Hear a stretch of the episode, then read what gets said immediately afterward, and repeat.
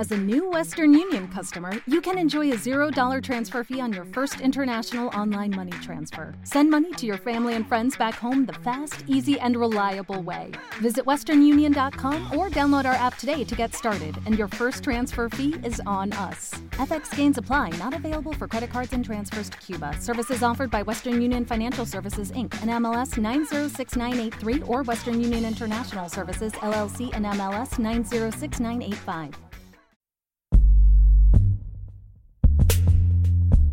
Proteger los derechos de las mujeres, estereotipos de género, categorías de raza, etnia, clase, género y sexualidad, rescatar formas de conocimiento, resistencias, redes de apoyo, nuevas formas de ser y habitar el colectivas, identidades, luchas, sociedades patriarcales, reivindicación de enfoque de género. No estamos solas. Somos Laura González y Alicia Melgarejo. Acompáñanos a ver la vida con lentes violeta. Hola. Hoy en Lentes Violeta queremos hablar sobre un tema que a veces se deja a un lado en las discusiones sobre género y que afecta a toda la sociedad. Este tema son las masculinidades. Para hablar sobre este tema nos acompaña Diana Tiria y Miguel Gutiérrez, integrantes de Narrativos, organización que busca aportar al bienestar psicosocial a través de una perspectiva ética, política y crítica, tratando temas sobre salud mental, masculinidades y género, entre otros. Mi nombre es Diana Tiria, compañero acá Miguel Gutiérrez. Nosotros pues somos como un grupo de psicólogos y psicólogas. Nos denominamos narrativos.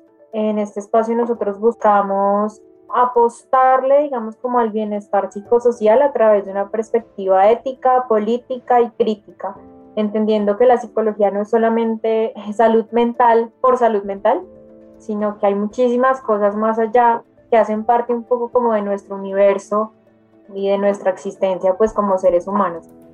Las masculinidades aparecen yo creo que antes de que Narrativos se estableciera como organización, pues como grupo, aparece desde semillero, aparece desde un deseo de hablar un poco sobre masculinidades, más asociado yo creo que a la experiencia en el conflicto armado, como de una u otra forma esta masculinidad bélica, hegemónica, se construye y se legitima en entornos de guerra y pues particularmente en Colombia.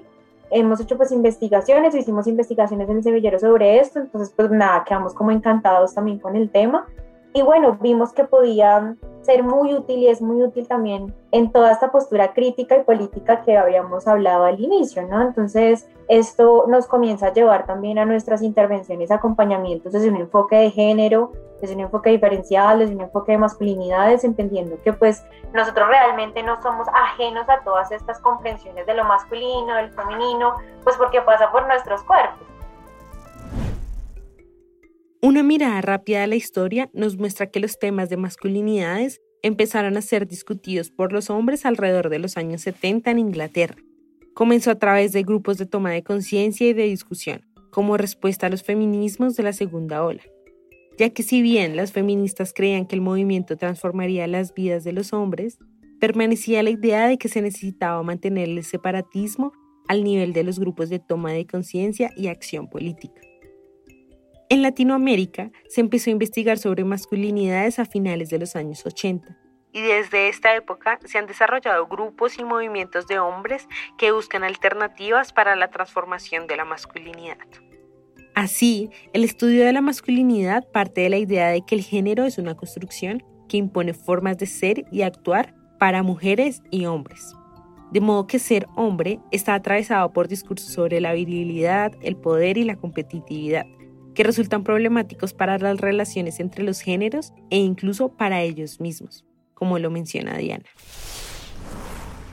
Lo más importante que termina siendo como tremendamente significativo es comenzar a hablar, repensarse y reflexionar sobre los procesos de socialización y aprendizaje que se han tenido en torno a temáticas de género.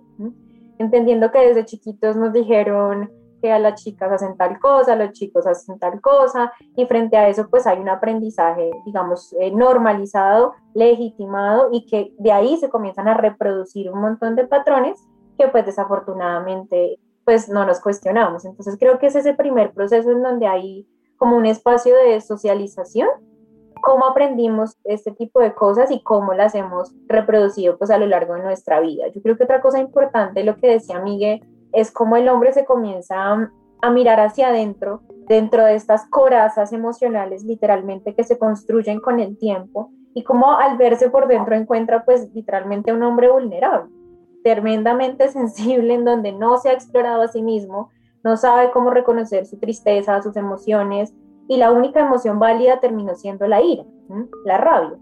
Y en esa emoción se comienza a depositar cualquier vínculo.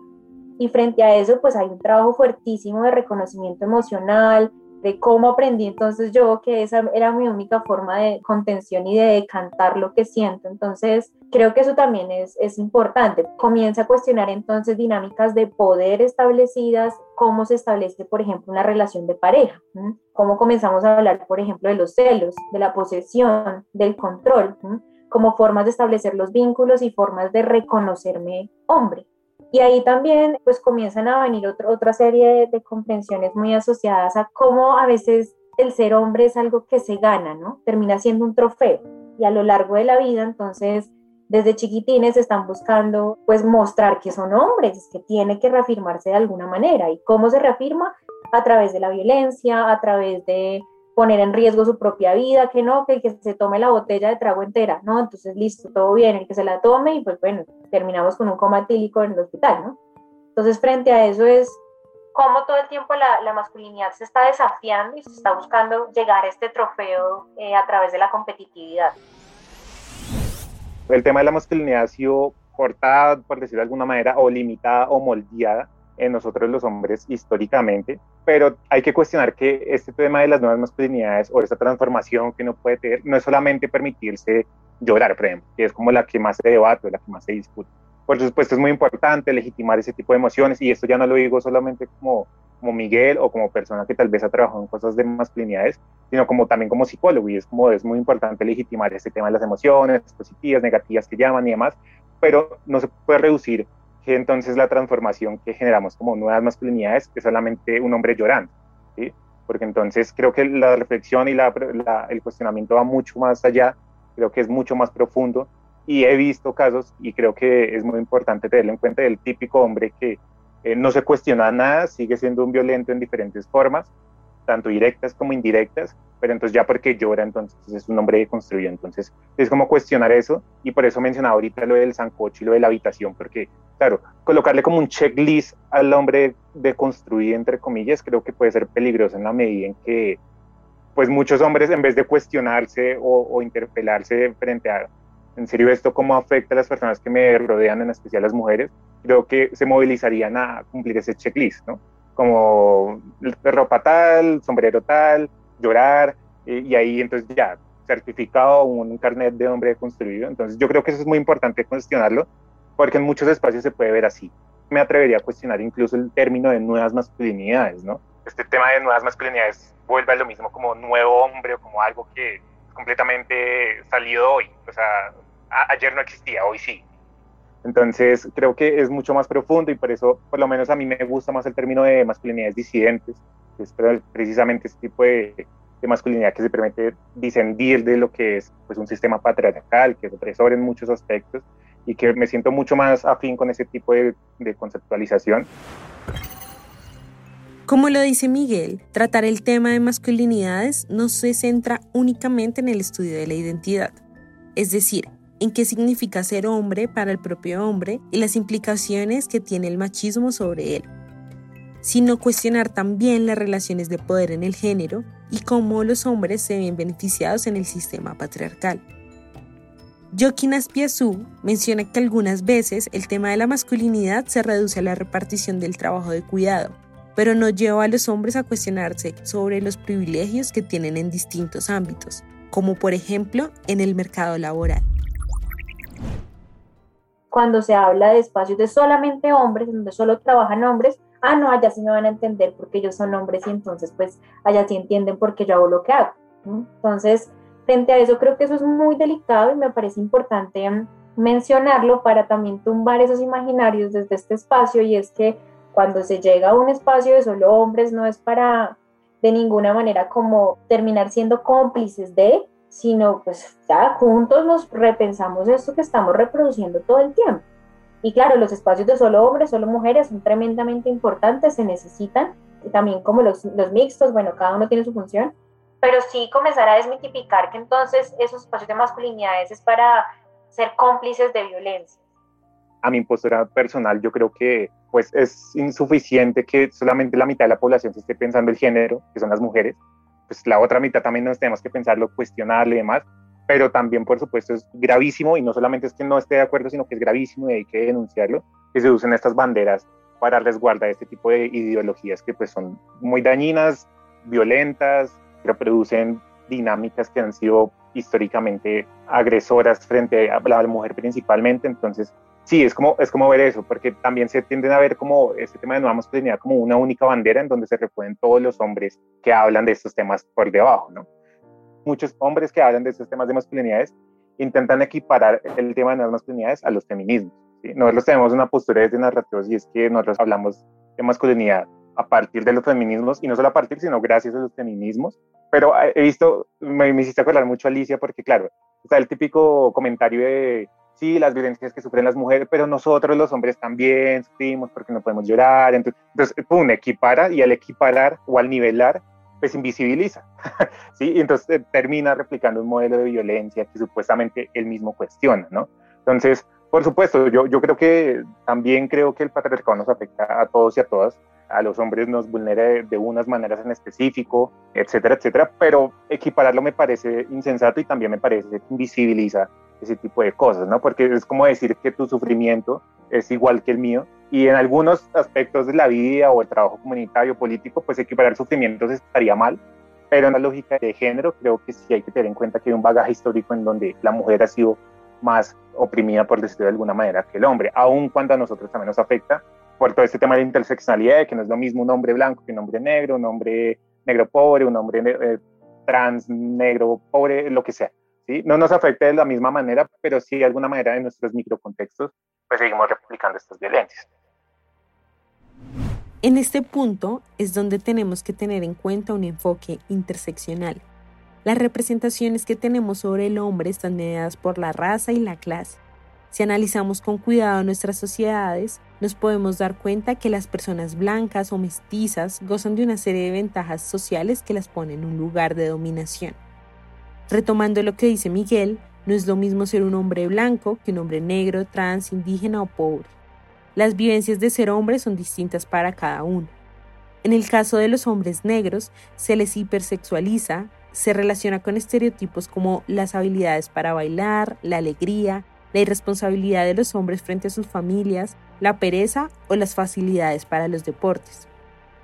Aunque algunos de estos estereotipos puedan sonar positivos, de hecho, limitan sus posibilidades dentro de la sociedad y los encasilla dentro de un marco que se considera común.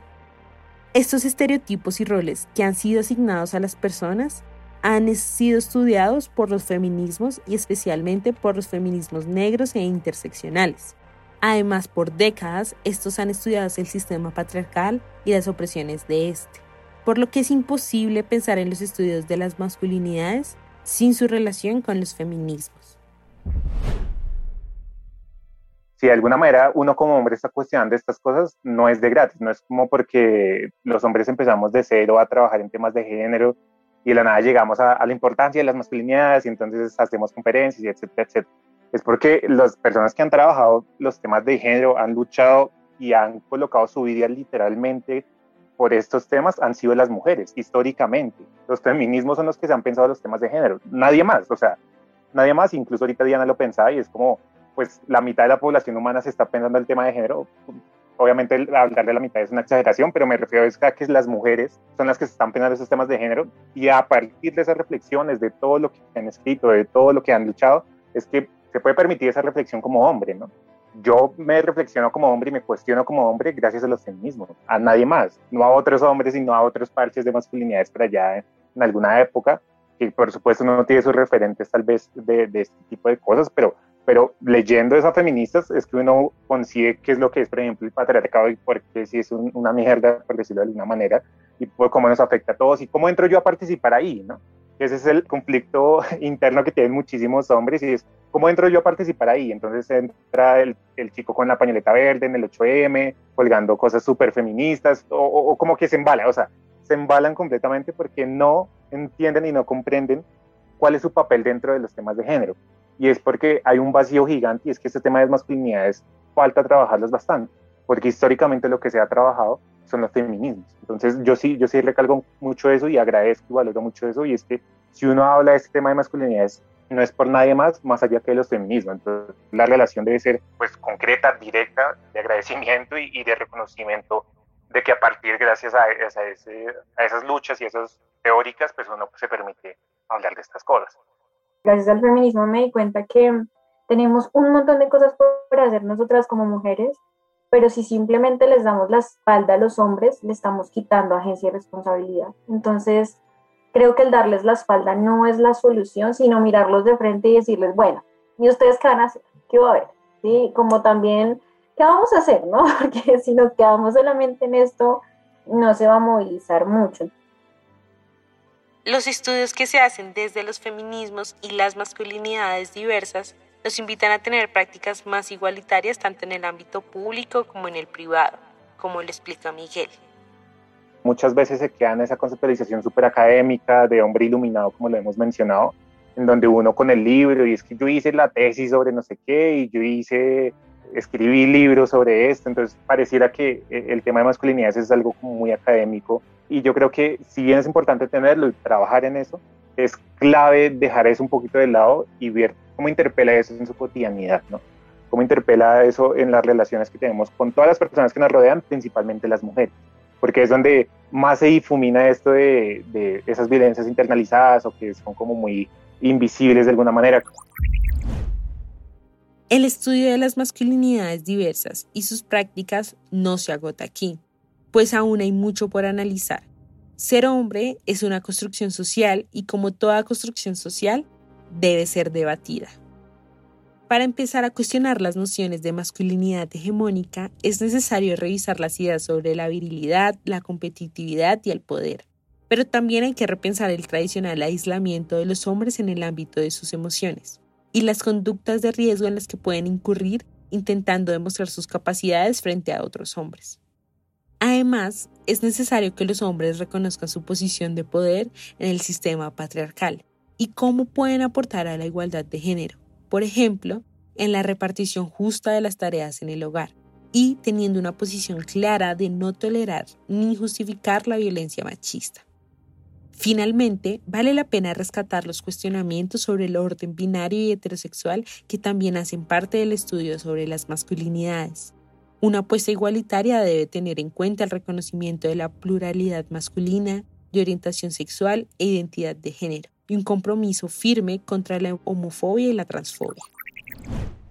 En este episodio utilizamos los textos de Escapando a los estereotipos racializados, el caso de las personas afrodescendientes de clase media en Bogotá, de Clara Elebrandova. ¿Qué hacemos con la masculinidad? ¿Reformarla, abolirla o transformarla? de Joaquín Aspiazú y los hombres, la igualdad y las nuevas masculinidades del Instituto Vasco de la Mujer. Agradecemos a Diana y a Miguel del colectivo Narrativos por su participación. Lentes Violeta es un podcast del Balcón, creado por Alicia Melgarejo y Laura González, postproducción por Nicole Pizarro. No olviden seguirnos en nuestras redes, arroba lentes.violeta y arroba el balcón cultura. Los episodios nuevos salen el 8 de cada mes.